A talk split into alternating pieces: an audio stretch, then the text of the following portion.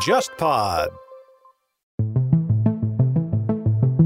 本周的节目呢，跟平时的节目有一点不一样，是我们在十二月二十五日下午在上戏艺术书店做的一个线下分享，是我个人平成史的一个新书分享会和一次线下的东亚观察局吧。因为是现场录音，所以说那个音质和效果呢，可能跟平时的录音棚里边的效果可能有点差距。呃，我们还是坚持把这个素材剪出来的原因是说，我们三位主播平时能聚聚在一起的时间真的是有限啊，要珍惜每一次聚在一起聊天的一个机会。第二个就是现场，因为有那个我们很多的东亚的听友在现场，所以说还是有一点互动之类的话题。呃，现场的效果吧还算比较不错，所以说我们尝试着剪这么一期节目给大家进行分享，希望大家能够喜欢。好，那我们进入正片。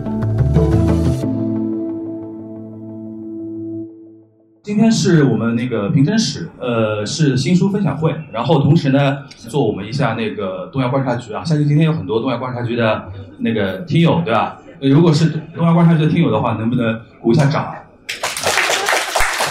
对，就基本上是这样的啊，基本上是这样。年底了嘛，对吧？就是我们东亚观察局从五月份吧，五月份开始从那个这个这个无端孵化出来，然后跟 JustPod 和成为一个独立播客之后。也过了一个将近半年多的一个时间，又到年底了，所以说今天借这个场合回馈一下大家，呃，对吧？然后来一个现场的一个录制啊，因为今天我视频和音频的设备都带齐了啊。呃，如果现场大家有什么漏听的，或者说迟到的，或者早退的什么的，到时候也可以关注我们 JustPod 旗下的东亚观察局，各个播客平台都能找到我们节目啊，可以回听啊。东亚观察局非常荣幸啊，成为二零二零年苹果播客的就是最热门新播客榜单啊。然后跟我们同在同一个榜单的还有梁文道老师，这个重点提一下，梁文道老师的那个叫什么八分对吧？八分大概有听到啊，也非常好啊，推推荐一下，我们也给梁老师引一下流啊。然后同时呢，非常感谢东方出版中心啊，今天因为那个在这边呢，我们那个肖月编辑现在在埋头看手机啊，就是这本书是从头到底就是他催我的稿子，然后大家可不可以给他一点掌声啊？谢谢啊，谢谢编辑啊，编辑很辛苦啊，这本书。在疫情期间，我稿子交给他之后，然后过了大概半年多时间才跟跟大家见面啊。然后非常感谢那个上戏艺术书店啊，这位应该是那个负责人对吧？谢谢，谢谢，非常非常有气质的一个场地啊。然后也非常新，好像才开幕没多久啊。因为前段时间刚好是上戏呃七十五周年嘛，七十五周年的一个生日，然后正好开了这个。呃，今天我估计应该很多还是播客的听友嘛，因为大家众所周知应该知道啊，我个人。大概三档播客，大概是上海播客圈的劳模，对吧？三档都周更的，对吧？基本上一般人家听到我说这句话，都问你平你平时都在干嘛？就还有时间做那么多播客啊？所以说今天非常感谢啊！还有那个比如说我上海话的节目的听友，还有那个锦湖端的听友，还有最最主要应该最多的应该是东亚的一个听友啊！所以说这是一个简单的一个开场白。然后今天我们主要的一个形式呢，就是一开始会花个大概十到十五分钟时间。跟大家呃简单介绍一下这本书啊，呃它的一个来龙去脉和它的一些事情。然后呢，就是毕竟一个线下东亚嘛，呃怎么一个形式呢？就是呃我一开始你的一个大概的一个主题，然后会 Q 两位老师，那个全小新老师和沙欣欣老师。今天我知道很多人是第一次看到那个真人对吧？见到活的那个小新跟沙老师的对吧？呃我会 Q 他们，然后他们分别会用一呃一点时间跟大家说一下我们那个主题下的。一些话题，然后呢，我们三个人还会进行一些像节目里面一样的一些讨论，对吧？然后我会大量插话，对吧？那个会大量的插话和提问，最后呢还会留一定时间给大家提问啊，就进行一个互动和分享，对吧？然后提醒一点，就是活动结束之后，如果想那个退签的话，因为今天除了我那本《译著平成史》之外呢，沙老师那本什么《暴走军国》，对吧？那个出版社也非常贴心的放在那个地方了。然后跟大家提醒一下，我是译著。什么意思呢？就是卖的再好，跟我没什么太大关系。沙老师那本是著作，他是收版权的，所以说听懂了吧？开玩笑啊，开玩笑。就是如果后面结束之后，大家有兴趣对这两本书有兴趣的话，可以呃买书之后，然后我们会有一个签售的一个简单的一个活动啊。那全小新也现在暂时那个到时候结束也先别走，说不定有人那个也要让你签名的。呃，那我们就正式开始，好吧？先简单介绍一下那个《平成史》的这本书的一个来龙去脉啊，就是。他其实是去年的年底的时候，沙老师有一次那个微信问我，他说：“你有没有兴趣翻一本书？我说啊，大概什么书？他说是那个《平真史》。哎，那我说我原来也是码字儿的嘛，因为大家知道，原来我在那个呃《第一财经日报》做过一段时间的那个记者、编辑什么的，码字儿的。然后我说，虽然第一次翻译，但是感觉好像可以就是 challenge 啊，然后就应下了这个事儿。然后就碰上疫情嘛，疫情嘛，就是一开始整个二月和三月的时候也无心去动它，因为大家都活活在一个非常。迷茫的一个时间节点，对吧？然后那个肖月编辑也不催我，对吧？然后到了四月，差不多了，然后我说，现在家里没事儿，对吧？开始动笔，呃，动手翻了，然后大概花了一个多月的时间，就是初稿就给到他。所以说，从五月交给他的之后到现在，你看，大概已经六七个月过去了，这本书才跟大家见面。然后这本书那个用沙老师的话介绍，就是说呢，就是当时他是向。呃，东方出版中心推荐我来翻的一个目的呢，就是他觉得说这本书呢不太适合用特别学术性的那种语言，对吧？呃，来翻，因为这样会显得不太生动。因为原著作者呢，他是一个记者出身的一个人，然后他写的这本书呢，虽然叫《平生史》啊，因为很多人看到这这个书名会觉得说是一部煌煌巨著啊，其实只是一个文字量的话，大概就七八万左右的一本书。它是一个高度凝练的一本书，就是。作者保坂正康老先生呢，他是呃著作等身了，然后可能他收集的文字量啊、资料的量大概有几千万字的那种。在这种情况下面的同时，他又是研究日本昭和史啊，就近现代史非常厉害的一个大家。然后他凝练出来的六七万字，那是肯定是高度凝练的。然后遣词造字啊什么的都是非常精雕细琢的。所以说这本书虽然看似是一本小书啊，但是其实翻的时候也是遭遇到一些特别大的困难和障碍，尤其在翻天皇那一章节的时候，这个我在东亚的节目里边有跟大家有有有稍微介绍过啊。呃，但不管怎么样啊，就是花了那点时间翻出来之后，就那个终于现在出来了。然后出来之后呢，呃，做了一系列的一些宣传活动啊，然后。今天是周六，昨天吧，昨天上线的那期节目，我们也有也有 Q 到天皇那一期是赤裸裸的打书节目啊。但是呢，就是我看到那个小小宇宙上面有一个热评说，这这种类型的广告以后可以多做一点，因为他们觉得说就是软直还直的还算可以，不是特别生硬，还有一点知识点在里面啊。所以说非常开心有能够跟大家就是正式见面。关于这本书呢，就是我已经初步得到了一些反馈。比较，我个人觉得，我当时在看的时候，我自自己在看这本书和翻这本书的时候，《天皇内照》，我印象会比较深刻的点是，我自己在日本待六七年、七八年的样子，但是说老实话，对于天皇，就是平成天皇、明仁天皇的存在，呃，感觉非常淡，就是几乎你在生活中就感受不到这个人的存在，最多只是在一些新闻的时候，比如说他出访啊，他去灾区啊，怎么样感受到他。但是自从他宣布那个提前退位之后，突然觉得，哎，怎么整个日本社会都在讨论这么一件事情，然后才会有这本书里面会着重的写到，为什么呃明仁天皇他的那个生前退位的那个宣言啊，为什么会那么重要？然后从这个地方开始展开，保本正康老先生等于非常详细的说了一下天皇制度和天皇在近现代日本社会中的一些非常微妙的一些作用。这个微妙体现在。其实他很多的一些一些表述啊，都是基于自己非常多的资料和文献研究之后的高度凝练的一些表述。天皇本人没有接受过任何保坂正康的采访，很多只是说我看到很多文字之后啊，觉得他应该是这个样子，或者他高度有可能是这个样子，所以说他会落笔落到这个后面，然后。看到那个一些朋友的反馈，让我比较有觉得有意思的是，呃，有些朋友觉得那个中间大概第五章吧，就讲那个社会案件的那那那几章非常有意思。比如说大家比较了解的，比如说呃，一九九五年发生的奥姆真理教那个沙林毒气案件啊，还有一系列的那个非常残忍的那种杀人魔案件，对吧？因为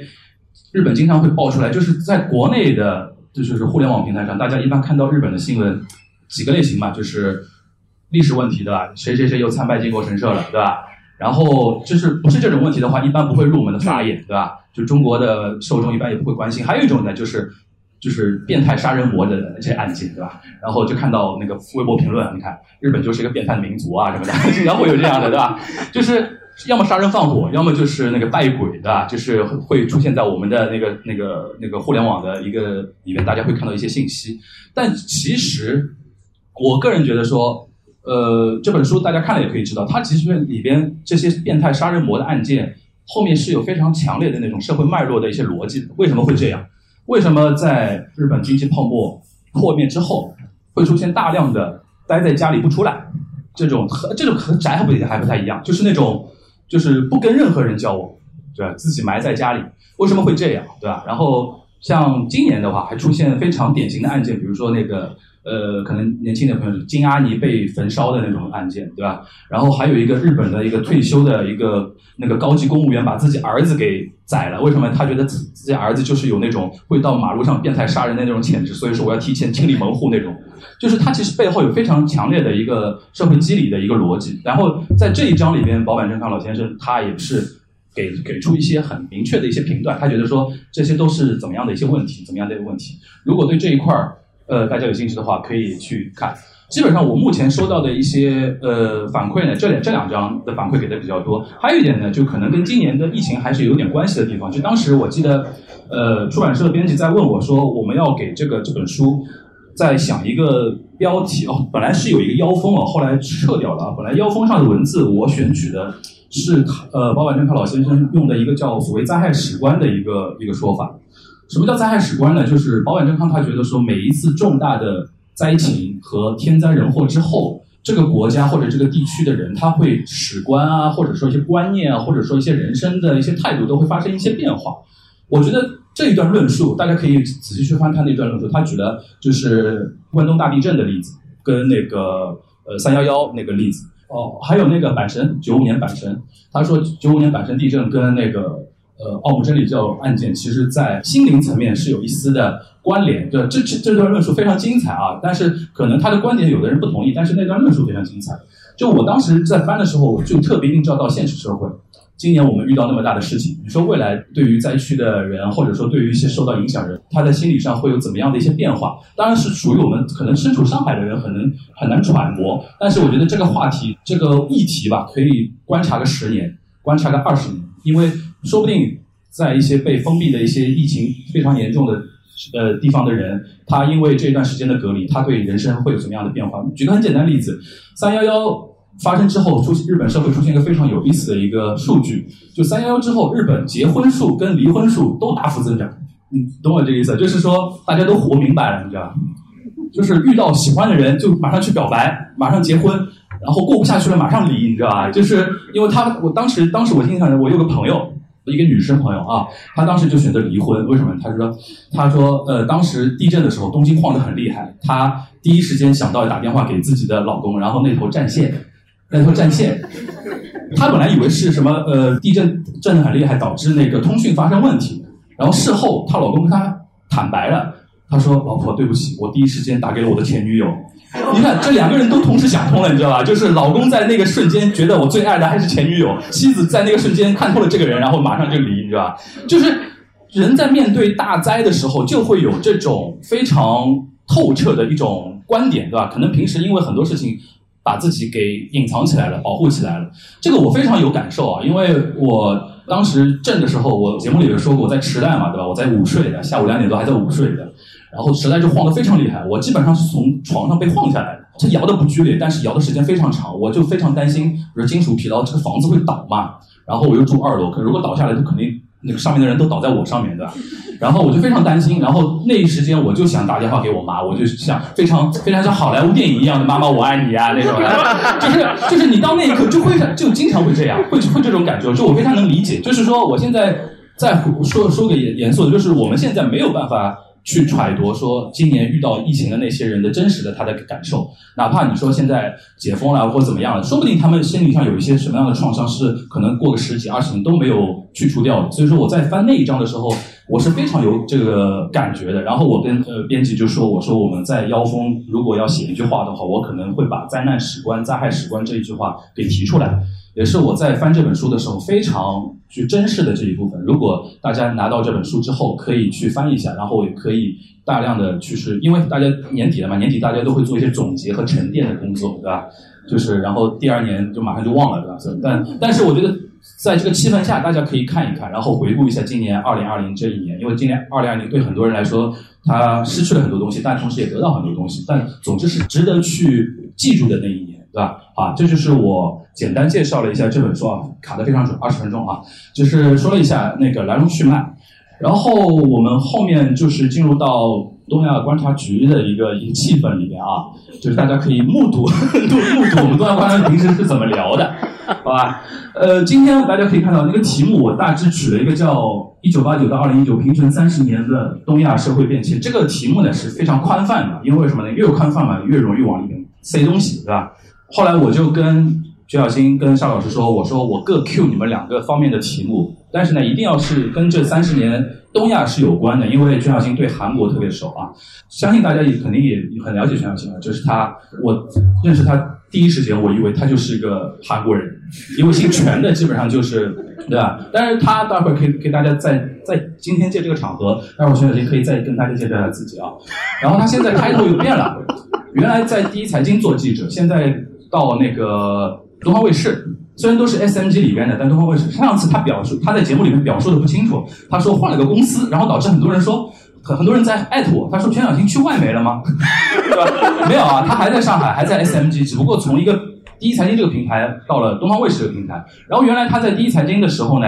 东方卫视有的时候还会借用他，因为你知道现在东方财经驻韩或者会说韩语的没几个人，对吧？所以说会借调说东方卫视驻韩国记者，对吧？大家平时听到他的声音。搞得好像他人在韩国，其实在上海，对吧？因为他现在也去不了韩国。说出来干嘛？对，其实大家都知道，因为今天如果你真的在韩国回来的话，你现在还到不了这边，你要提前两个两个礼拜还要隔离，对吧？就是说跟大家说这么一件事情啊，就是我 Q 全小新的一个内容呢，就是我说呃，因为沙老师那天我们有个群嘛，叫一见倾心，为什么呢？就是我那个我艺名啊，就艺名叫樊一茹嘛，对吧？一见倾心，对吧？一见倾心啊！但大家可以那个前两天是徐小新把我们那个群的截图还发出去了。我说哎呀，这个暴露了这个。最早还不要这个名字呢，最早不叫东亚战情室。对对对对对。然后沙老师前两天在群里面说了一句话，我就挺就觉得挺挺有道理的。他说他说让全小全小新说什么呢？叫平城不旷寒流起。其实一九八九年到二零一九年就是韩国啊。从一个后发国家，对吧？发展中国家成成长为现在，基本上韩国人均 GDP 都要超过日日本的人均 GDP 了。在座肯定很多人也接触过一些韩流的一些东西的，大家肯定也会很好奇，这三十年到底韩国发生了什么，让韩流从一个喜欢看包青天的一个国家。对吧？因为大家听过节目都知道，因为因为韩国可能现在老一代人，他们认为中国最大的英雄是展昭，对吧？为什么？就是受当时台湾那个包青天那个电视剧的一个影响，比如他们喜欢包青天，然后喜欢张国荣，对吧？因为大家可能看过什么那个一一一九八八那个，它里边很多那种那个年代的人，比如说上面刘在石那个那个年代的人，他们小时候就喜欢那个张国荣嘛，对吧？什么英雄本色啊什么的，就韩国怎么从一个大量的受国外的文化影响的一个国家，成为一个有自主推广自己本国文化。当然，这个本国文化不是它的传统文化，是现代流行文化啊。怎么成为一个推销行销自己文化那么强的一个国家？我们想让那个全小新跟大家来介介绍一下。然后沙老师这一趴呢，就是非常简单。正好那个这周有一个非常对于东亚来讲非常重要的一个新闻，就是那个傅高义，傅高义去世，对吧？九十岁高龄去世。呃，正好沙老师呢翻过傅高义的一本书，叫那个叫什么？就是日本还是第一嘛，对吧？日本还是第一。今天好像也也摆出来了吧？好像有也好像也有。正好可以让沙老师说一下，因为傅高义这个人跟这三十年的东亚变局也是非常有意思啊。就是 Q 他们两个这个题目，然后最后我再来说一下我我从传媒角度啊，传媒跟一些那个文化产业交流的一些角度，跟大家最后再提一点，好吧？那我们先让全小新先来吧，好吧？大家掌声欢迎全小新啊！这样可以吧？啊，麦克斯，麦克斯，哈德森，哈德森。呃，首先呢，我也是倍感荣幸。然后我第一个感受就是，我局竟然出圈了。这应该那天有咱们讲过嘛？讲过。我局出圈，感还是非常感慨，还是非常有嗯感触的一刻吧，应该。所以说也是感谢大家。一起来对于我们的一个支持，呃，我们刚才像就是两位都给我剖了题，就是叫做韩流，凌晨三点的一个韩流史，它的怎么一个发展的过程。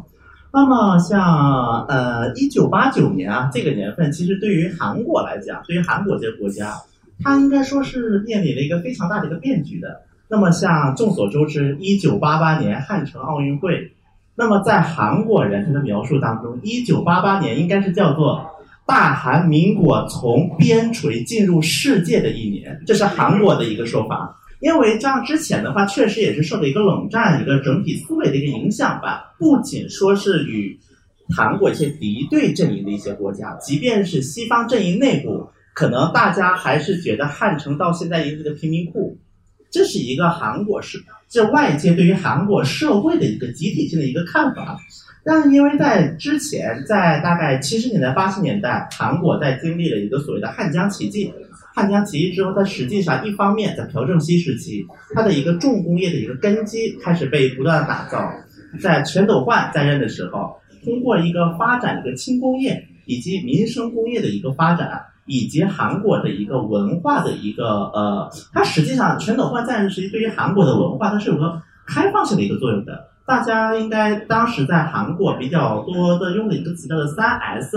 那么三 S 分别是 Screen、Sports and Sex。那么其中这个 Screen 其实就是代表韩国文化的一个政策的一个变化啊，应该算是。那么在这个 Screen 这个政策变化之后呢，韩国国内出现了两种情况。第一种情况就是韩国国内的总体的电影的一个量是变多了，但与此同时，韩国本土电影的质量还是没有办法跟上，因为当时没有一个原始资本的一个积累。所以导致说很多的外国电影，那么在八十年代开始，逐渐是进入了韩国人的一个饮品当中。第二点就是在韩国办汉城奥运会的一个前夕，韩国对于呃，其实韩国开放旅游，就韩国公民开放旅游也是八十年代末期的事情。在八十年代末期之前，韩国人要出一次国，他们有很多很多的审批手续，包括要接受三个月的培训。那么当时因为受冷战思维的一些影响嘛。所以说，它其实八十年代末这个汉城奥运会一个举办，看起来它只是一个奥运会，但实际上是为了是日后韩国的一个文化的一个产业是提供了一个奠定的基础。那么进入九十年代呢，韩国进入了所谓的黄金发展期。一方面，韩国民众的一个文化消费是在不断的增长，但是在韩国又出现了很多的人灾，就灾难，就是时隔两年。韩国最大的百货商店和汉江桥塌了，所以其实这样的一个心态，对于韩国后来，包括一直到现在，它的一个影视，尤其是电影这一块，它的一个基调是有着非常密切的影响的。这是韩国韩流它孵化的第一个。第二，那么我们再说到这些电影人，包括一些影视剧人。应该这个在节目里面说过一次，我说到我们的呃奉俊昊老师。那么我们奉俊昊老师在文我们的文大总统当选那一天，他的头像是一个黄丝带，黄丝带上面写了“世越号的孩子们，我们永远不会忘记你”。那么在李明博被逮捕那一天，他的朋就是类似于我们的朋友圈啊，他的上面是“李明博终于被抓进去了”，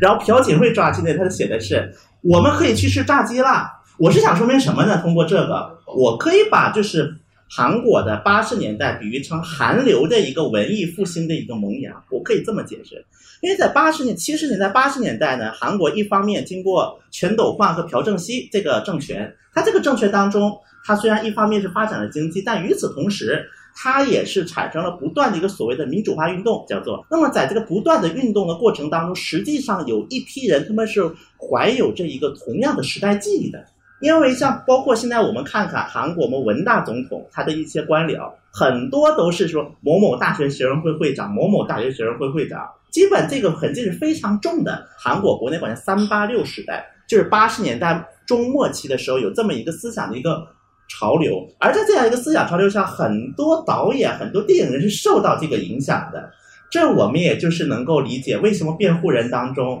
我们会看到我们的宋康昊在那大喊着“大韩民国是属于我们 国民的”，就是他不有这么一段辩护嘛？嗯。后来宋康昊自己做采访说了，他说这是他个人的一个信仰，所以说他那段激动的那一段，他并不是台词里的，而是自己现场即兴演出来的。所以说我们可以看到，这是韩国的一个老，也不叫老一代了，反正就是中间一代影视人他的一个共同的时代记忆。在此基础之上，韩国在一九九八年经历了那个亚洲金融危机。那么在这么样的一个背景下，实际上韩国人变得更加悲观了。这样的一个基调，它是整体是影响了二十一世纪，包括到现在韩国，尤其是电影它的一个整体的一个时代氛围。那么我们这是说一点，另外一点就是啊、大家我相信看过中国自媒体的，一说韩国，大家都怎么？包括我昨天刚看的一条，韩国是被财阀所劫持的国家，韩国财阀万恶论，我们一般习惯在这个比喻成。但是有一点，韩国的这个韩流的发展背后，它确实也离不开财阀。我就说一个非常典型的一个例子，在韩国只有三大院线，韩国三大院线占了韩国百分之九十六的影视市场，这就导致说，韩国它其实是处于一个高度集中的一个状态。它这个高度集中，一方面体现在它的一个传播渠道，另一方面它也是集中在它的一个资金池，因为它钱都是高度集中在这一块，所以导致说。我为了去拿到这些钱，为了去站上这个韩流这个坑，那么我也只能按照这个方向去做一些东西。无论这个是电影也好，电视剧也好，甚至到我们大家还有可能有些人喜欢的爱豆也好，其实就形成了这么样的一个，应该说是一个时代的一个基因吧，就韩流这整个一个体系的基因。所以大家看韩流，很多人就说嘛，哎，怎么韩国这个长得都差不多呀，都分不出来了呀，谁是谁呀？就就会有这么一个感慨是非常正常的，因为它资金池就是这么些，所以导致说我能够去取用的东西是非常有限的，就我只能去按照这套逻辑去做我这样一个韩流的一个体系。现在如果假设随机在韩国的各大经纪公司抽出一百个练习生，能赚钱的，你觉得大家觉得会有几个？大家还是对韩国太宽容，零点八个，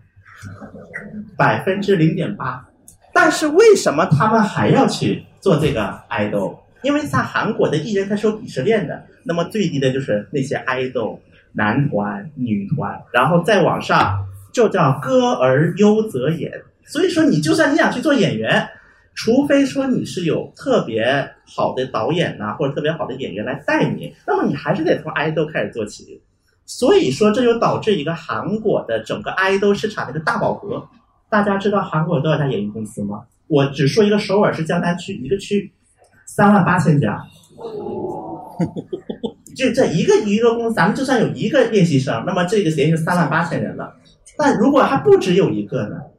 所以说前段时间就是在韩国的华人圈就出现了一种问题是什么呢？很多留学生一边拿自己的留学签证，一边去韩国那个什么做练习生。但这样的一个问题就导致说质量会越来越参差不齐，越来越参差不齐。所以我说到这里，我是想说什么呢？就是对于很多韩国人来讲吧，做艺人他已经并不是一个单单纯纯的一个职业了，而是一个改变阶级的一个梯子了，它成为一种。而且这个因为它非常的明显嘛，它这个职业，并三万八千家娱乐公司呢，长得好看点人说不定给你递个名片呢，说在大街上说来要不要做个明星啊？我也接到过一次名片。当然，我一看他敢给我名片，我就知道他不靠谱。所以呢，我们我说到这里呢，这就是第二个要素，它的人员要素又集齐了。就是第一个，它文化基因在了；第二个是它这个人员，就是人也够多了。那么这个产业它开花，这是不是一个时间问题？在此基础之上，我们又要提韩国的一位政治家了，我们的金大中先生。金大中现在做了一件事情，放开日本文化，就是包括韩国第一代娱乐公司 S M Y G Z Y P 大概的创办时间以及它的活动时，其实也是两千年左右。当时的第一代韩国的娱乐人是受到了日本博士的一个影响，他们发现受到这个影响之后，他又不得不进行一个改进。如果大家看过韩国这个合同啊，就会发现有一个问题：韩国的合同呢，它是刚开始我不收你钱，因为刚才我说了，很多人他把练习生是当做一个改变自己命运的一个机会。所以说，如果你再对他们收钱，就说了我是去赚钱我才找你的，现在我拿个几万，我去哪儿拿去？所以很多人不愿意做了。所以呢，韩国就是他先刚开始呢，我是我给你免费培养啊，就是什么，包括甚至是免费整容啊、免费隆胸啊、免等等等等等。然后你出道之后，你再把这笔钱赚回来，我得先从你身上划回本来，我才给你钱。所以刚才为什么我说是零点八个人，这个是因为我得先从你身上划回本来，而且这个划本的时间需要几年，其实也说不太准。我就说一个最简单的一个例子，H O T 韩流的鼻祖了，你就是他们有一个成员叫做 Tony 安，你知道 Tony 安的年收入是多少吗？就是 Tony 安出道第一年，人民币八十块钱。所以，而且他韩国的这种娱乐公司，他会合约会写什么呢？你必须得拿一次榜单第一名，我才解禁你的手机。然后你再拿两次第一名，我解禁你的电脑；拿三次第一名，我解禁你，允许你出宿舍住。所以说，其实对于很多韩国的组合来讲，韩国的组合它是会极端的去控制这些，因为韩国的组合和他们经纪公司会觉得说，你是一个未完成品，我不能把你随随便便拿给大众看，我得完成品我才敢拿给大众。所以这个就联系到最近很热门的一个话题。到底明星是否该拿着自己的社交网站？就很多反对者就认为，你看看，你把这个社交网站放给明星，明星瞎说话吧，那种瞎扯淡吧。所以说，我们刚才说到这几个点啊，其实综合下来说，一九八九到二零一九，实际上韩流它这个韩流文化本身呢，我们是可以把它，我们是在把它分开来看，韩国电影、韩国电视剧、韩国音乐，它其实是分开的三个板块来看。刚才我们就说到这里，其实我们是把韩国文化、韩流它整个的一个根基吧，一个土壤，反正简单整理一下。因为时间问题，如果有更想，比如说想做明星的，比如说想去哪儿排队的，一会儿可以随时来 Q。好，感谢那个陈小新啊。陈小新刚才是从那个。一些底层逻辑跟大家说一下韩流崛起的一个原因哦。这边我想特别强调，就我个人的一个感触哦，因为有的时候会看到那个我们的节目评论里边啊，说因为我跟沙老师对日本比较熟，然后全小新有的时候就一个人，有的时候大家听我们节目会有这种感觉，就是我们两个聊很嗨，然后全小新闭麦了，对吧？然后悠悠的来一句，哎，其实韩国也是这个样子的，对吧？经常会这样这种感觉。然后呢，会有一些比如说韩范，他听我们节目呢，他会觉得说全小新讲的太少了。整期都让他讲的话，他都会觉得钱小新讲太少，对吧？但是呢，我们又有日饭会觉得说，我跟沙老师应该多讲一点。这个其实也是我们节目呃，就是一直在找的一个平衡的一个点啊。我经常会看到这这句话，就是他们会就是韩范会觉得说我跟沙老师就是可能有点轻视韩国。呃，其实你一直听我们节目的时候，应该有这种感觉，就是这个节目为什么会叫东亚观察学会有。跟大家再简单回顾一下啊，就是去年景湖端有一次在录的时候，我就是我突发奇想把邵老师叫过来，然后徐小燕叫过来，我们录了一场歌还是前面要跟之前还录了一期，然后我记得我当时录的时候，我就觉得说我们三个人的化学反应非常好。东亚就是这么来的，就是我们三个人聊天的那个状态，我个人第一次碰到，我们就是聊完之后我就觉得非常好。然后我记得我当时就跟邵老师我说，哎，我说我们三个人可以固定下来做。然后就有那个东亚观察局的一个前身，当时在那个景湖端里面，当时还不叫东亚观察局，后来取了一个名字叫东亚观察局，后来才会有 JustPod 拎出来。我想说什么呢？就是我跟沙老师虽然对日本相对比较熟，但是我们对韩国是高度关注的，因为我个人有一个感觉啊，我我虽然我不懂韩文啊，我不懂韩文，但是我个人有感觉，我觉得韩国是值得我们中国人尊敬和学习的一个国家。为什么？你要想它的一个人口的一个规模和它所处的一个地缘政治的一个环境。这么一个国家能冲到现在 GDP 前十的有了吧？第八还是第七啊？我让我我忘了。然后人均已经超过日本了，就是这么一个国家，其实是值得我们好好去研究它的。而且我的兴趣点可能多集中在，比如说文化产业啊，然后那些大事啊，比如说那个我们。韩国人民配不上的文在寅，对吧？就是我可能兴兴趣点在这一块，但是我整体上来讲的话，我觉得为什么一直要 Q 到小新要多讲韩国的事情，就是因为这个道理。因为我就一直觉得说，我们对于韩国的了解太过片面，尤其现在大家看自媒体就知道，永远是那种阴谋论的东西，对吧？今年我们东亚观察局，我特别骄傲的几期节目，就是比如说像朴元淳的自杀。然后对于那个韩国检察系统的一些内斗的一些话题，这些在别的自媒体平台上你看到的文章都是那种宫斗大戏，啊，但是我们有小新在，可以帮你掰扯清楚，这里边其实没有特别强烈的那种阴谋论，只是韩国的一些社会机理啊，韩国的人斗的，对对对，韩国人互相斗的，对，韩国人互相斗，他内斗的一些呃机理啊，就是东西在里面。回过来说，还是我觉得说，呃，我们东方观察局明年吧，还会坚持。就尽量坚持做下去，尽量就语带保留。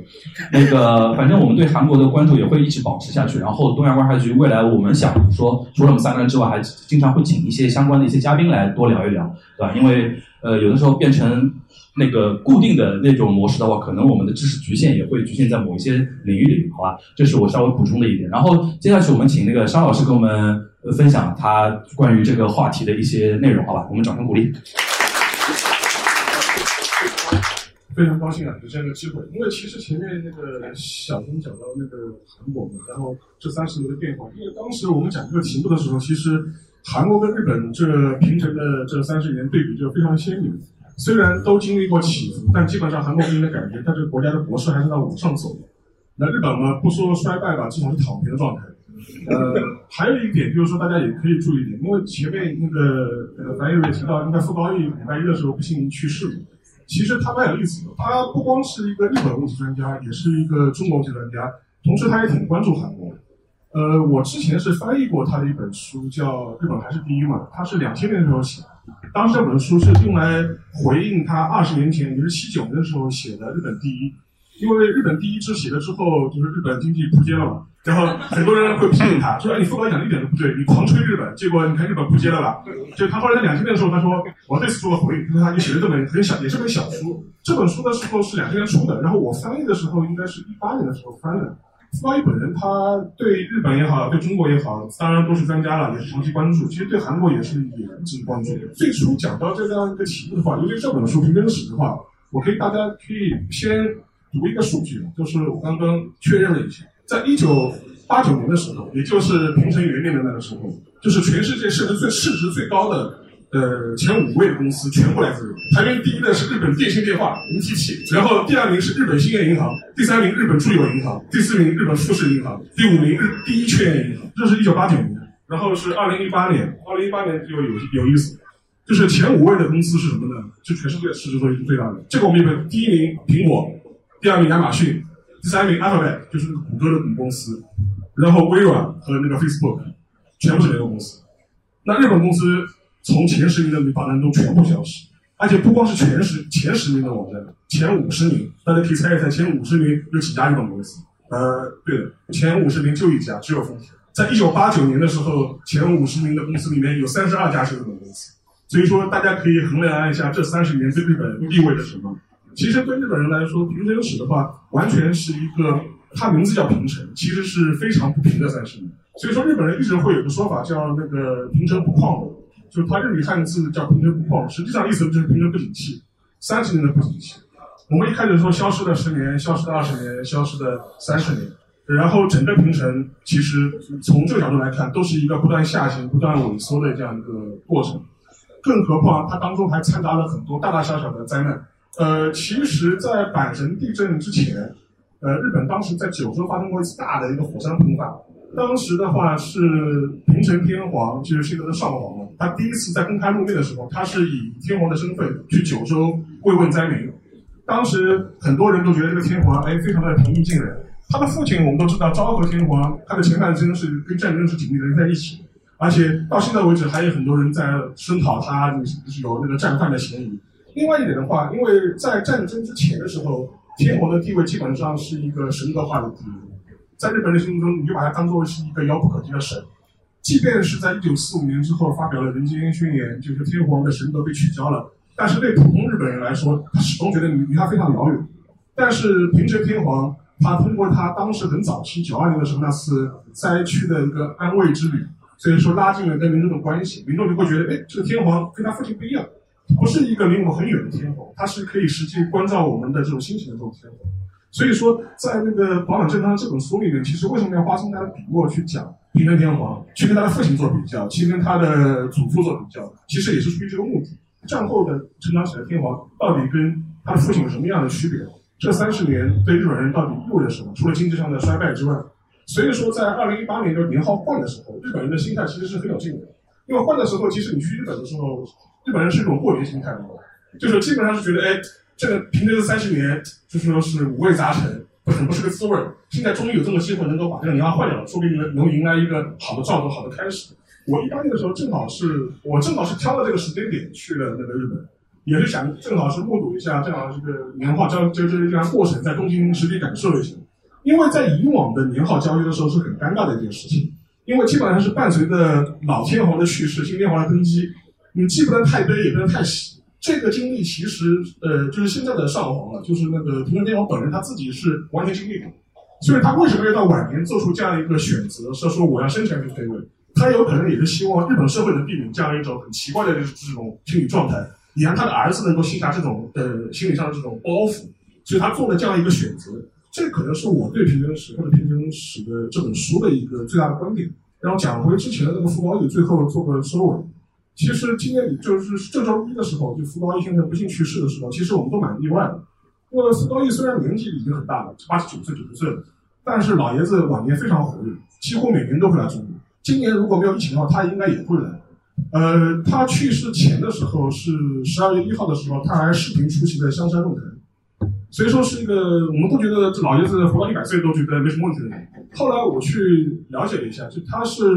开结肠炎的手术。术后的时候引发了他的并发症，可能是感染啊，或者什么的就然后就不幸去世了。因为老人到这个年纪其实也挺难说的，可能一些很小的毛病，你觉得可能不是致命的，到最后导致这样一个不幸的结果。但是傅高义就说是礼拜一去世之后，就说我一天呃接待了三个采访。都是各种媒体来问，这么这傅高义怎么样，就是怎么样对他评价。然后，呃，因为你也翻译过他的书嘛，你对他的看法是怎么样？所以说，我觉得从这个角度来说，傅高义他的去世，某种程度上来说，也代表着从六十年代以来的一批对东亚的一批美国研究者这个时代的结束。为什么呢？因为傅高义跟现在的学者有个很大的不同，他是一个学而优则仕的人。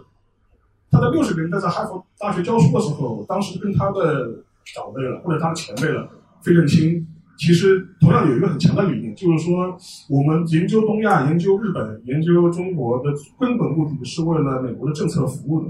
我们要学以致用，不是一个单纯的学理上的一个研究。他五八年为什么要去日本呃做研究？因为他自己本人是学社会学的。当时他的导师跟他讲一句话，大致意思就是说，如果你要研究美国社会，你最好去东亚，挑一个跟美国社会完全不一样的社会待着。意志意志性越高越好，这样的话，你通过对比能更好的研究。所以他当时就去了日本，然后在日本呢是从头开始学日语，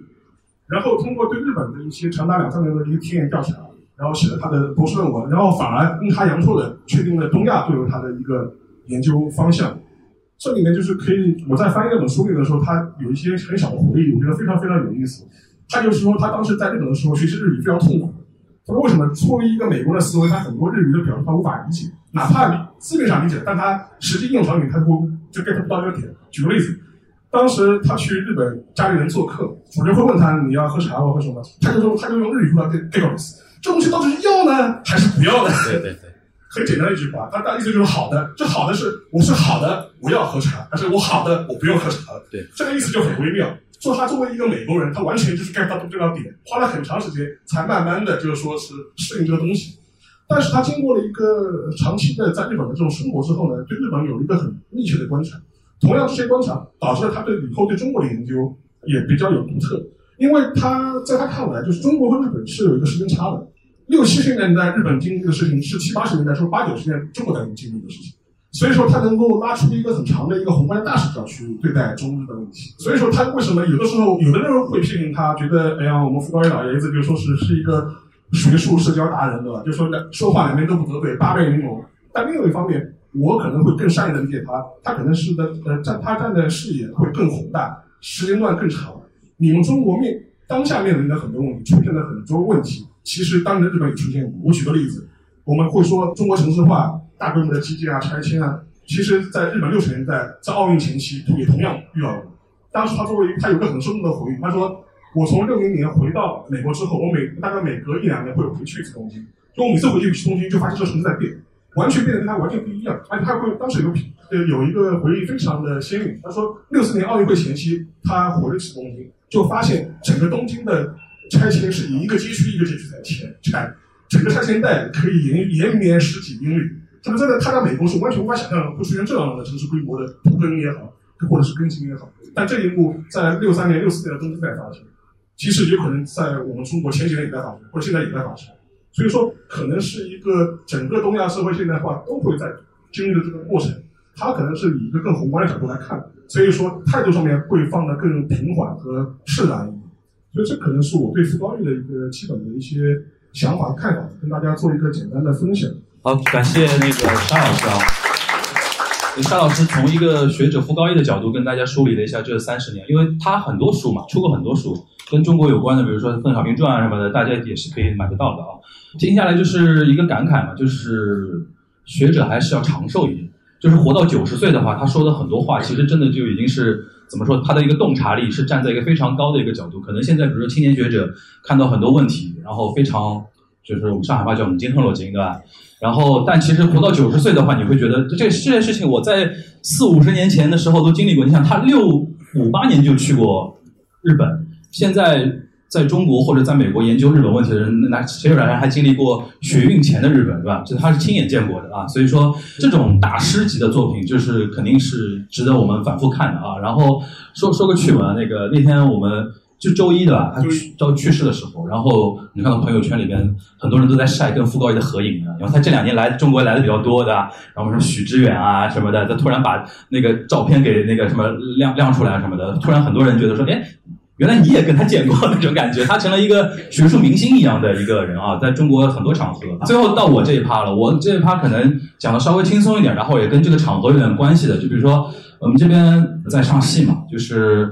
呃说一点跟那个文化产业有关系的一个话题啊。因为我自己一六年从那个媒体出来，一直在做文化产业这一块儿。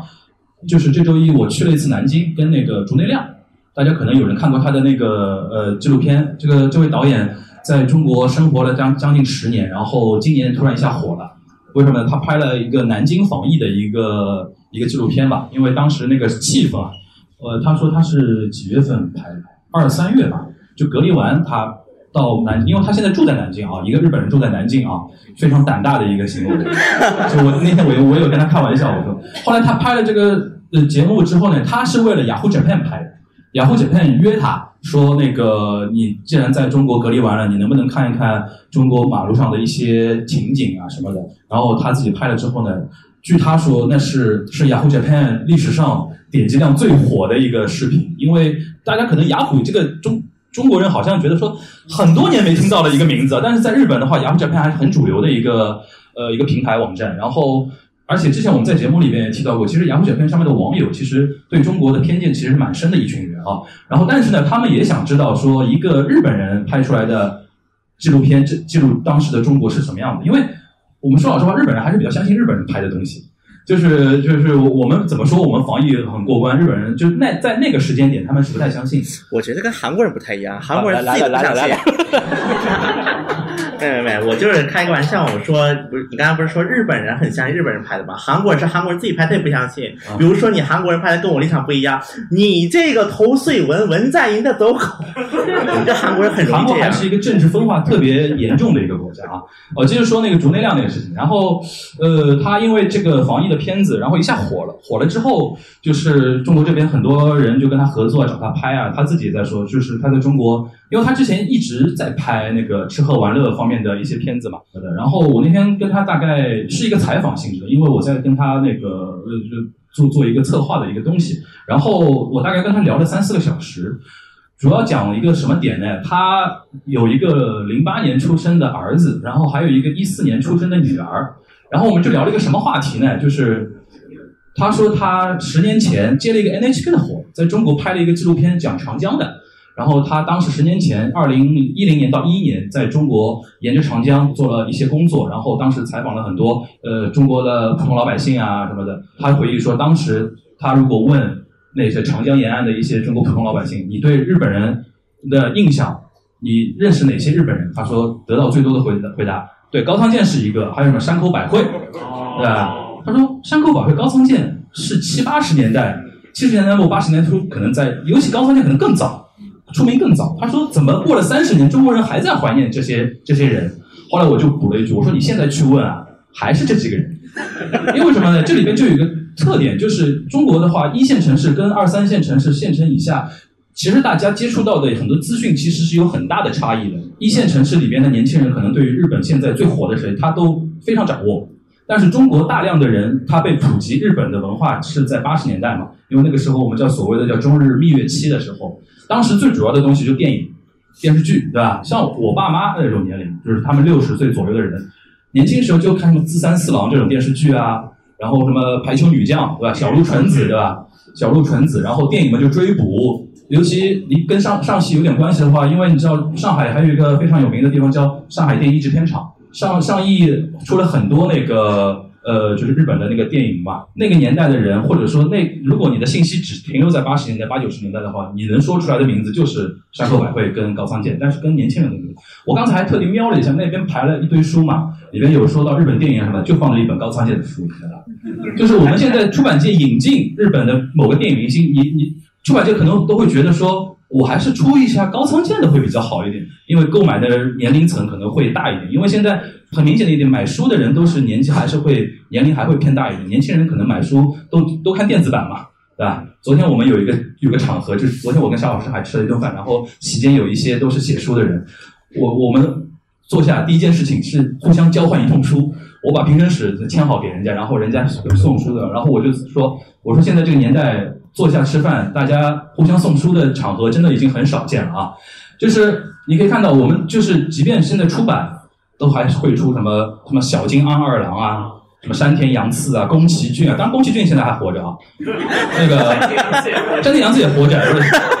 就 是就是你一想到日本的电影导演，除了什么市之愈合可能稍微年轻一点，现在就是文青能说得出来的日本的电影导演，市之愈合稍微年轻一点，其他的你马上就觉得说啊，一头银发。是吧？要么要么北野武的，北野武也也也年纪不小了。然后比如说什么那个黑泽明的啊这之类的，就是我们突然发现，中国现在可能对于日本的文化的一个认知是停留在八九十年代的，特别强。而且现在是分层了。我刚刚提到，比如说年轻人他通过互联网知道，比如说什么《鬼灭之刃》，今年《鬼灭之刃》是日本票房冠军，对吧？刚刚登顶。对，刚刚登顶，因为已经常年的是《千与千寻》嘛，三百亿日元嘛，就今年终于被《鬼灭之刃》给破了。刚刚沙老师还在给我看一个消息，今天日本那个东京又创新高了，九九百四十几个人确诊感染。我跟他说，那个大家冲着去看《鬼灭之刃》，估计就造成了很多的集体感染，对吧？但是呢，我为什么要说回那个主内量呢？他儿子是零八年，女儿是一四年，他那天就在跟我说，他说。中国的话，八零后、九零后还能对日本的文化有一个非常敏锐的一个察觉，但是竹内亮导演他就说，他发觉中国的零零后就开始不知道日本的东西了，一零后完全不知道。那天我就问我说：“那你女儿喜欢什么？”他女儿已经也六岁了嘛，他说：“你可以猜一下我女儿喜欢什么。”我我猜半天没猜到，他说王一博。就是你不要小看小朋友，其实小朋友是学的东西是很快的嘛。这里面反映个什么问题啊？就是我们小时候电视机里面放的很多是日本的电影、电视剧和动画片。比如电影的话，我刚才说了，比如追捕啊；电视剧和《东京爱情故事》。我有一次跟一个演员，就是也是上戏毕业的一个演员在聊天，他九五年，我跟他说起那个《东京爱情故事》，然后听他听半天说：“哥，《东京爱情故事》是什么？”我我也要插一句，就说是，呃，今年上半年的时候，就是有一个播客节目是做电影的，叫聚焦。他们找我，有个主持人找我做一个嘉宾，就是聊什么呢？聊新旧新旧的东京爱情故事。因为爱情东京爱情故事今年啊，对对对，就是优衣库画风那个啊，优衣库画风，就是他，因为跟我聊的那个主持人其实年纪非常轻，他应该是九五后，应该是他自己倒是在东京都读的书，刚刚研究生毕业回到国内。我问他你什么时候看《东家这个故事》？他说我是前两天刚刚补的，就老版我是刚刚补完的。然后后来我后来我跟他聊聊了之后，我就感叹，就是真的跟他是呃两代人都不止了。就说说我说我看《过《恋爱情故事》的时候是在上海的一个那个电视台上面看的是那个配音版，我看的时候大概是应该是两千年前后的时候看的，对对，就是甚至还可能更早，稍微再早一点点。对，他跟我说我是在二零二零年的疫情期间看完的，然后他看了之后，他就完全不会像我们这代人之中有对老板的这种情怀加分。他就觉得我是先看了新版，再看老版，就是个日剧嘛。呃，我就觉得这个有什么东西呢？这个什么了不起的？这种梗不是这两年的日剧里面都是这样子的吗？就完全不会有我们这种情怀感。所以说，这个的确是时代眼泪，确实时代眼泪。我就再说一下韩国啊，大家对韩国电影的一个认知。哎呦，我我是觉得韩国就是大家对于韩国电影的认知是年龄越大，认识的人越年轻。韩国是个反物，比如说啊，我去很多三四线城市，已经都不是二线了啊。跟他们说，比如说你说你韩国艺人，你就想起来谁？大家第一想法就是宋慧乔、宋仲基，这这个还算稍微好一点。还有的跟我说韩国艺人是 H O T，就是我不是说他年代老年，但是他年纪啊，我们来关注一下年纪。他都是偏年轻了。其实，在韩国整个演艺界来看，包括大家还有很多全智贤，大家第一想起来这个。到一线城市问韩国很多艺人想起来，虽然说这些人他的认知度很高，就比如说宋康昊，这种名就开始出来了。所以说，在一线城市，他可能是接近接触到的韩国的电影影视剧会更多。对，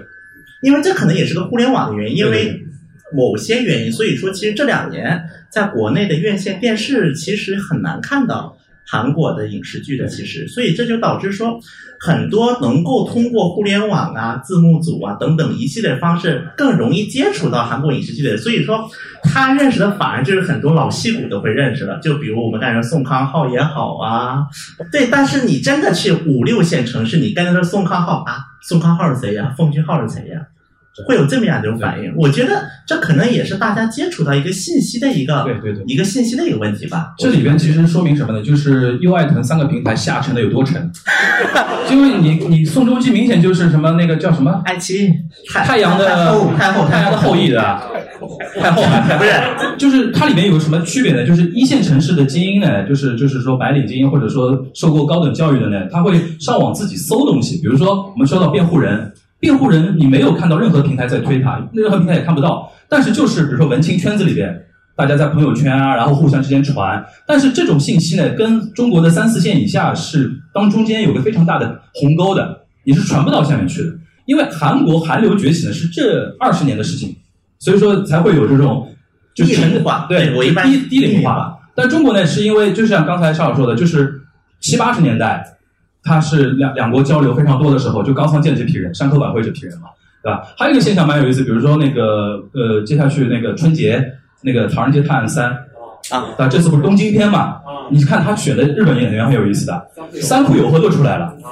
对吧？三浦友和是那个山口百惠的丈夫嘛，然后同时当时他们是金童玉女嘛，然后铃木保奈美就刚才提到东爱嘛，铃木保奈美初代的那个女主角，为什么？这就是陈思诚那代人的情怀，你懂我这个意思吧？你懂我这个意思啊？陈思诚也八零后嘛，就是我们小时候接收到的是这个东西啊。就我接着说啊，就是说这里面是一个什么问题呢？就是九零后、零零后、一零后的中国年轻人对于日本文化的一个认知的一个差别在哪里呢？就是说两两国关系的一个变化。八十年代是那个蜜月期嘛，然后到了那个两千年左右的时候，我们对于给到青少年接触的一些动漫文化的东西，我们国家有一种想法，就是说一定要要支持国产。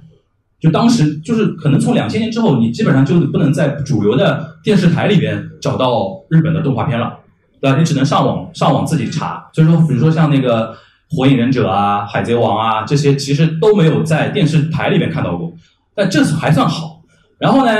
刚才那个因为小新提到了，像这两年那个客观的一个限韩的一个话题，对吧？在限韩，因为没有官方，永从来没有说过限韩，不存在限不韩不，存在限韩，好不好？我们官方官方说不存在限韩的，但是呢，就是你明显觉得说这两年好像，哎，韩国 idol 的音乐会你是找不到了吧？前两年你说那个什么 Big Bang 到上海来开演唱会，非常吓人的，对吧？我那个马路上哎呦，当年 Running Man 来不直接虹桥机场玻璃都碎了吗？对对对，就是 Run Running Man 还在上海做过活动嘛，对吧？拍过，然后再加上你看，今年还有一个变化，就是今年的疫情看样子要延续到明年啊。明年那个夏天，我估计奥运会是说了什么敏感词，大概是。我估计那个奥运可能有点悬啊，我们现在看起来那个在看那个疫苗的一个情况，呃，就是说限韩的几年已经导致了，其实内娱我们经常把内地的娱乐产业叫内娱嘛。你说这几年，比如说像音乐剧啊，那个德云社啊，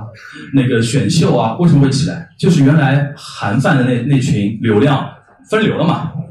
不是，不仅是流量分流文化也分流了，就是开始饭圈文化。对，但你的前提就是一个那个一个大的环境是这个，然后新冠呢导致现在老外进不来，演出啊什么的资源啊什么都进不来。其实我前两天还听一个音乐剧圈的人在说，他说这两年是我们国产音乐剧音乐剧圈发力的好时机，时间窗口到了，对吧？原来都只能演什么《剧院魅影》啊、德扎法扎的啊，现在都是一一水儿的那个什么引进剧，对吧？然后都让中国的一那个小演员来演。就是客观环境和一些主观的一些政策吧，导致其实我们现在中国的年轻人开始出现分化了。你九零后其实跟零零后、一零后没有办法对话的，在那个日本的那个认知上面。我还举个例子，比如说《追捕》这个电影有中文翻拍版，我我可能很多人都忘了这个事情，对？吴宇森拍过嘛，主演是张涵予嘛，然后那个日本那边还出了福山雅治的，然后那个其实那个制作是很大规模的，但是呢票房平淡。我不能说惨吧，平淡。其实就很简单的一个原因，就是投资方、主创团队都是八零前、九零前，就他们会觉得说，哎，这个片子当年顶流啊，我翻拍不得把市场给炸了，对吧？但是你知道现在中国大陆地区啊，看电影的主要是二十岁左右的人，对吧？他可能就九零后了，九零后你跟他说追捕。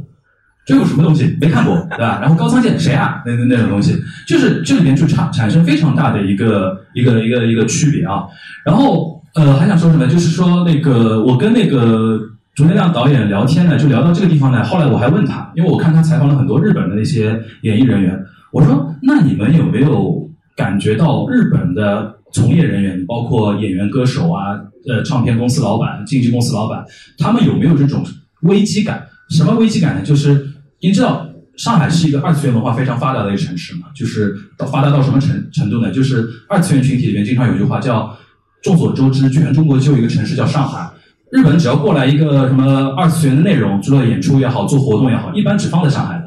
百分之八十以上放在上海。做一站是上海，做两站上海广州，做三站上海广州上海，上海做两站，对吧？就到这种程度了。然后呢，因为我平时接触到一些那个合作伙伴，日本人比较多嘛，我我也有这种感觉，然后钟德亮也有这种感觉。我们那天一拍即合，就是日本人现在还处于一种啊，中国的钱很好赚啊，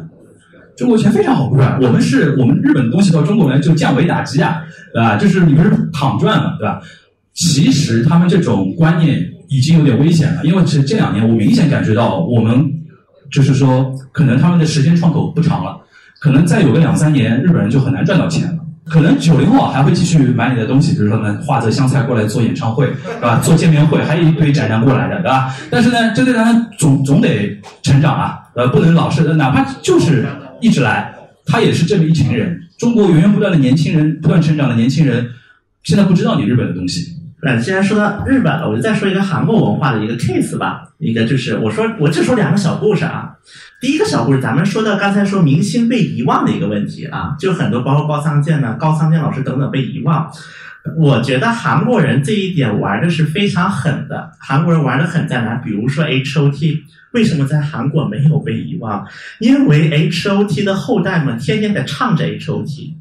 后代的明星不断去翻唱前代明星的歌，这是在韩国娱乐圈非常大的一个体现。所以说，这导致于在韩国就出现，因为当然韩流历史它本来也比较短啊，也是有这个原因。但确实呢，我觉得这么一来，其实韩国的演艺圈算是一个养老养的比较好的，我应该是可以这么来说吧。然后这是第一个啊，第二个呢，我们再说呢，就是说到韩国艺人的时候。就是韩国艺人他在中国的一个赚钱的一个模式吧，因为韩国艺人也是有这么一个想法的。我们大韩民国的优秀文化产品，你们中国人肯定会买单。所以有段时间，我不知道大家有没有印象，是坐一次地铁，抬头金秀贤，低头金秀贤，往左看金秀贤，往右看金秀贤，大家应该记得这么一个阶段的。包括有宋仲基，有金秀贤，这其实是变相给韩国人民文化自信了。其实这样韩国文化在这一个不断的一个，应该算一个变迁吧，应该它是在国内中国的一个变迁，它其实也是一个很好对于我们国内文化产业的一个参考的一个范例，无论是好的点还是坏的点，这是我个人的一个想法。还有一个就是今年大家不知道有没有这种感觉，今年虽然是疫情啊，但上海出现很多日本的网红品牌、网红店，什么 Nico and 鸟屋书店，对吧？然后还有什么那个 Loft。对吧？然后还有什么来着？还有网上的走走烫，现在也全面进驻。它基于一个什么想法呢？就是我刚才提到的，就是影视圈跟那个快消品啊什么的，他们都觉得说中国是一个非常大的市场，同时呢也是非常的一个 easy 的一个市场，就过来赚钱嘛。但是呢，我我经常跟沙老师私底下说，我说那个他们还没有接受过中国市场的毒打，对吧？就是快了，快了，快了。但是前提是说，如果你这个呃运营啊。如果只是用日本的方式来运营的话，肯定是失败，就是时间的一个长短的一个问题。你一定要，比如说你的品牌是非常好的，但是你的运营跟执行一定要加入中国的一个思路和元素。因为现在除了九零后之外，零零后、一零后对你们没有仰视的那种东西。我们小时候觉得日本货好，Panasonic，对吧？然后那个什么索尼，哦，索尼，小时候我小时候索尼有个索尼的 Walkman，那是只在马路上可以横着走。对吧？就沃克曼现在很多人都不知道是什么东西了，这。对吧？MP 三啊什么的。那现在的零零后、一零后，他会觉得国货很好啊。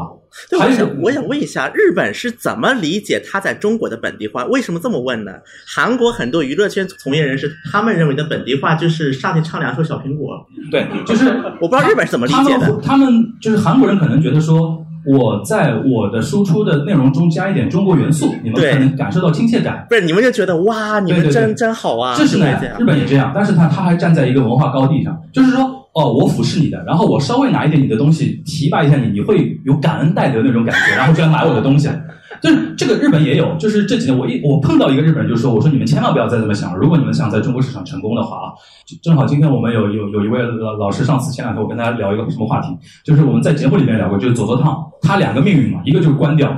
一个就是被中国的大平台给收购掉，就很简单嘛，就是你在中国做电商，你一个日本平台在中国做电商，怎么可能做得过中国的平台？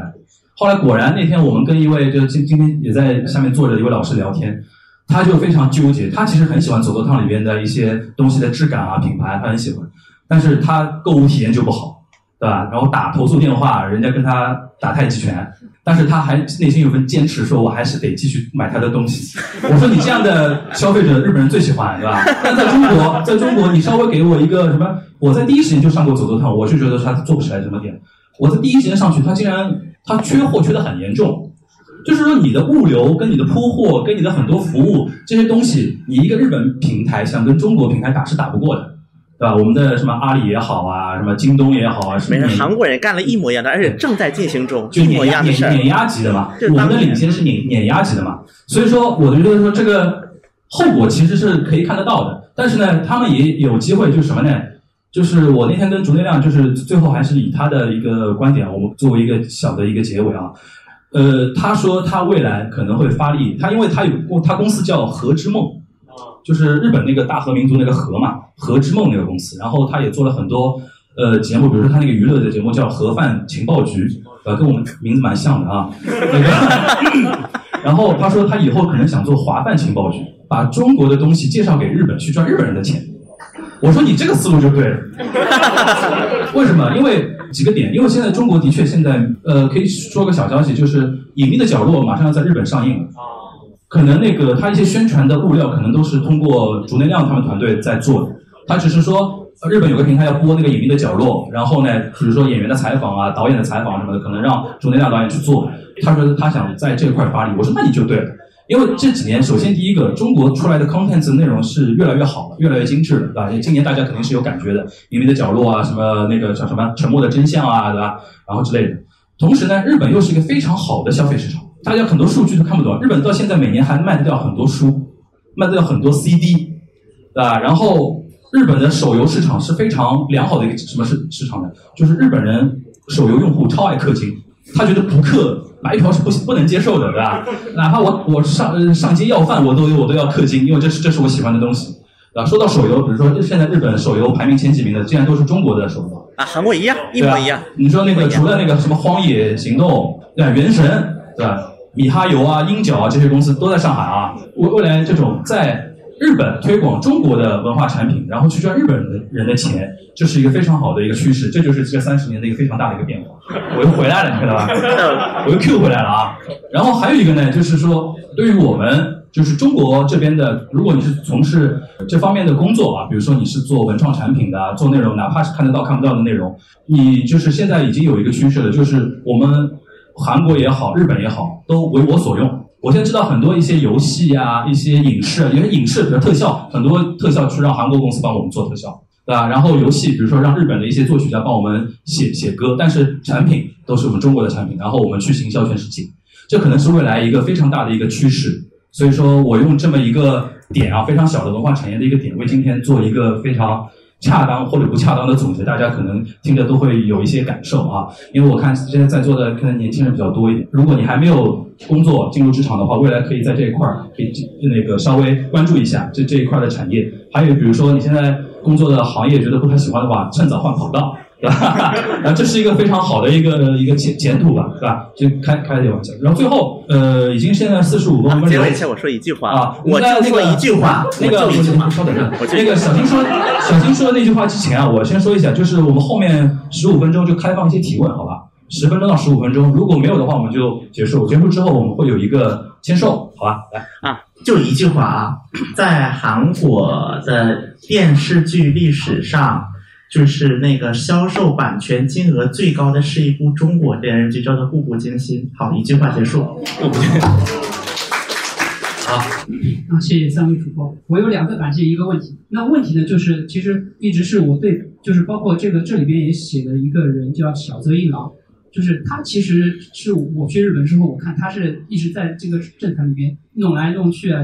包括第一次的这个自民党的那个下野，包括第二次的民主党上上台，都是他在幕后这个操作，但是他从来没有做过总理，他一直最多就是干市长。想听听沙老师还有樊主播对于看了一眼全小七，就是对小泽一郎的评价，对对对对对。那我简单说吧，因为小泽一郎其实这个人还活着，他一个问题就是说，我对他评价是，他是一个非常善于合纵连横的阴谋家嘛，打个引打了个打个引号，就说是，但是他不是一个建设者，呃，就是说他第一次我们都知道，就是平成初年的时候，自民党第一次下野，五五体制宣告结束，基本上他是一个在幕后春天也现在，然后民主党上台也是，其实民主党这个党，我们都知道，零九年上台之后，他执政这几年，其实回首来看非常糟糕。但是嗯他在上台之前，其实在日本是有一个很大的一个风潮，所有民众都期盼能出现一个两党制在日本出现，有出现一个能够跟自民党完全抗衡的这样一个政党，就是民主党。所以当时还有一个背景，当时布森拓拓哉拍了一部日剧叫《Change》，change 对，零八年，大家可以找去找来看看，就布森拓哉演总理，这么帅的总理。然后他当时的背景其实有就有点在映射当时有一个人心思变的这样一个大环境。然后小泽一郎就趁势而为，就利用了这个大环境。但是呃，小泽一郎的一个很大的问题来说，他自己有本事推倒政权，但是他没有本事维持一个政权长期稳定的执政。对于反自民党的那些在在野联合势力来说，他是一个没有核心意识形态的一个做牵引，他的核心意识形态就一条打倒自民党。OK，打倒完了之后，后面就完蛋了。就是说，这他这个政治团体或联合，他的意识形态从左到右完全是不在一个光谱上。所以说，这个党在打倒之前你还可以团结，打倒之后就完全完了。第二点的话，小泽一郎这个人是那种蛮强烈的一个民族主义的一种情绪的人，他的民族主义情绪还不是那种自民党传统的民族主义情绪。自民党传统，我因为我一直跟别人聊天，我说自民党这个党，你说从五五年之后，它的核心意识形态是什么？他说也好啊，好像也很难说。后来我就说，核心意识形态很简单，就是日本安保，日本安保就是自民党的核心意识形态。小泽一郎就是一个艺术，他某种程度上还希望能够凸显日本的自主性，这一点其实是美国人很不喜欢。所以说，在就是九十年代初的时候，就是说，其实有关他的一些政治上的丑闻其实非常多，但是总有一些蛛丝马迹能够牵引出这些丑闻的出处，可能背后都是美国人的阴谋。所以说，从这个角度来说，他也是一个不讨美国人喜欢的这样一个政治。你也这样，你可以解释他为什么在日本上不了台。那个我稍微呃补充一下，沙老师刚才说的那个 change 啊，它一个是那个日本人心思变，还有一个比较有意思的背景，就是零八年奥巴马，因为零八年正好是民主党的一个党内选举嘛，因为他在年初新 New Hampshire 那个输了之后，发表一个惊天动地的一个演讲，然后那个演讲在 YouTube 上面火到一定程度之后，整个美国被席卷了嘛，就是 Yes we can 什么的 change，change 就是他当时的一个 slogan 之一嘛。然后日本是 TBS 还是我记得好像是 TBS 做的吧，就是 TBS 做这种这种社会题材的剧还是做的挺好的，然后把那个那个木村叫过来做这个 change 嘛，其实就是用这个，而且 change 这个戏的片尾曲还用的还是 Madonna 的一首歌。Miles Away，对吧？你看非常强烈的受美国那种影响嘛，就是我们经常节目里面调侃美国爸爸，对吧？就是爸爸现在想法换了，那我们也要跟上那种那种感觉。这是一个，还有一个，我觉得小泽一郎呢，就是如果要跟他再说的全面一点的话，其实他是田中角荣的高徒嘛，田中角荣的高徒。但田中角荣这个人呢，既擅长闭门的那种政治，但同时呢，他是又又能非常会找理念做秀，然后把那个国民往前引导的。小泽一郎是他的高徒，但是小泽当时只学到他前面密室政治的那部分，所以说他特别会那个把各个党啊，我们甚至左到右各八个党想法都不一样啊，没事没事，我们反正就是反自民党呗，我们先聊，聊完之后反了之后他就不管了，他也管不了。这是就是零九年民主党上台到一三年安倍又回来那段时间，日本每年换一个首相的一个最主要的一个原因，就是民主党没有一个核心的一个理念去带领日本人往前走。啊、我说的小泽一郎，我不得不说一位韩国人，就是这位韩国人的业绩，如果是看卢克文老师这样文章看多的人，绝对会觉得这是不可能发生的。因为在韩国有一个人同时为金大中、李会昌、李明博、朴槿惠、文在寅五个以及安哲秀六个政治人物做过贡献。如果根据那种阴谋论的，哇，这就不可能产生叫金钟仁。这位大哥呢，我特别佩服他，他也是一个跟小泽一郎很像的 king maker，他是一个，是帮助了好几任总当选，当好几任当选了总统。但问题在于呢，这位因为在韩国大家都知道，他是一个左右对立非常严重的一个国家，他是一个，就是你必须要是极左或者极右，你才有票仓，中间派在韩国是没有票仓这个说法的，所以导致说我能够提很多 keyword。就是韩国民众觉得哇，这个听起来好新鲜呐，我就投他吧。实际上，韩国的政权就是一个不断的变化的过程当中。就比如说金钟仁他提了一个概念叫做经济民主化，这是一直到现在为止韩国法律上是有这么一条的，平均分配嘛，平均分配财富。但他现在的政党叫国民力量党，是韩国的极右政党。所以说，这我觉得是体现了韩国政治一个特性——爱豆政治。好，说说这些。今年疫情都大家都宅在家嘛，然后我也完成了一个比较今年觉得比较有意义的任务，就是把武学给刷完了，还有一些节目。然后问一下，就是因为说这本书做的是平成三十年嘛，那么对应到韩国应该会出一本《第六共和国的社会变迁》，就是韩国是不是有没有这样的作家出这方面的作品，或者是说？它分裂的过于厉害，就是说，就是左翼和右翼，然后吵得过于厉害，所以就没有人敢洗这样的东西。不是，你是问现在市面上有没有，还是说希望全小新翻译一个或者写一个的意思？可以，就是有没有，然后或者有，如果有的话，全小新老师是不是会考虑一下引进翻译一下这个第六共和国的这个社会病？首先，这有一个问题，刚才樊明茹老师在那个提到的时候，他说了，就是目前在国内，就是很多买购买书的人的年龄都偏大。那么大家要知道，中韩建交也不过是三十年的事情，对，这也就导致了在国内，其实关于韩国的书是市场需求量很低的，就导致了这么一个问题。因为国内很多其实对于韩国像武学，其实很多追武学应该是八零后、九零后，应该是这个年龄段的，这也就导致于说国内的出版市场一直是没有，就是韩国，就是韩国的书，社科书也是很少的。现在如果出版社要出的话，肯定出文在寅相关的书。啊，文就文在寅的那个自传，对对对。如果说文在寅再出了本文在寅版的总统，就有韩国有一本自传叫《总统的时间》，是李明博出的。李明博讲他的那个总统的这几年。如果文在寅出了这一版书的话，我相信我应该会有机会给他做翻译。呃，这其实你刚刚提到一个点，我也我也是正好借这个场合，我再再许个愿，就是说明年可能我们。东亚观察局，比如说沙老师，明年可以预告吗？一月份，明年一月份，沙老师的新书也可以出了，也是讲关于平城的，但是他是从那个社会文化这一块儿，对吧？然后到时候大家可以期待。然后呢，我一直在安利全小新出一本书，但是具体内容呢，现在还不能那个，因为中间可能要牵涉到很多环节嘛，比如说确认版权。对方对确认版权啊什么的，因为我老是想，我有个感觉，就播客是一个带书非常好的一个平台。很多人在我们那个平台下面留言说，啊，听了你们节目种草了某本某本书，或者说某个某个作家的一些作品什么的。我说，既然有这个那么多人喜欢，那我们就可能多分享一些，就是好书分享的同时呢，我们也尽量用我们自己的一个发挥我们自己的力量吧。多贡献一点好书给到大家，这也是我的一个想法我纠正一下啊，不是说这是涉及的版权，是我在怂恿对方出一本书，而且是关于韩国影视剧的一本。对，就是相信大多数人是听过这个名字，我暂时不说了。暂不能讲。对，但是听过这个名，我现在是。在电话三天打一次，苏荣他说你再写一本吧。相信很多中国的导演们会把它当成 Bible 来看。你你跟他说，东亚观察局现在有全网订阅用户二十八万。啊，那个，那我们最后那个，请一位女女观众吧。我就问一个听起来比较娱乐的话题吧。大家不是经常在节目里面提到什么日本的偶像、韩国的爱豆吗？然后是否以后会出一个关于这方面的节目？因为我觉得这个话题应该收听量会很高。然后还有一个就是想问，就是在呃，既然官方说客观上限韩令是不存在的，那就 是还要纠结于这个问题，它就不存在，它就不存在呀。那那究竟什么时候放开？真的不存在的？对，这个我们正在准备一期采访，然后这期采访应该是各位耳熟能详的一位韩国人，导演韩国导演，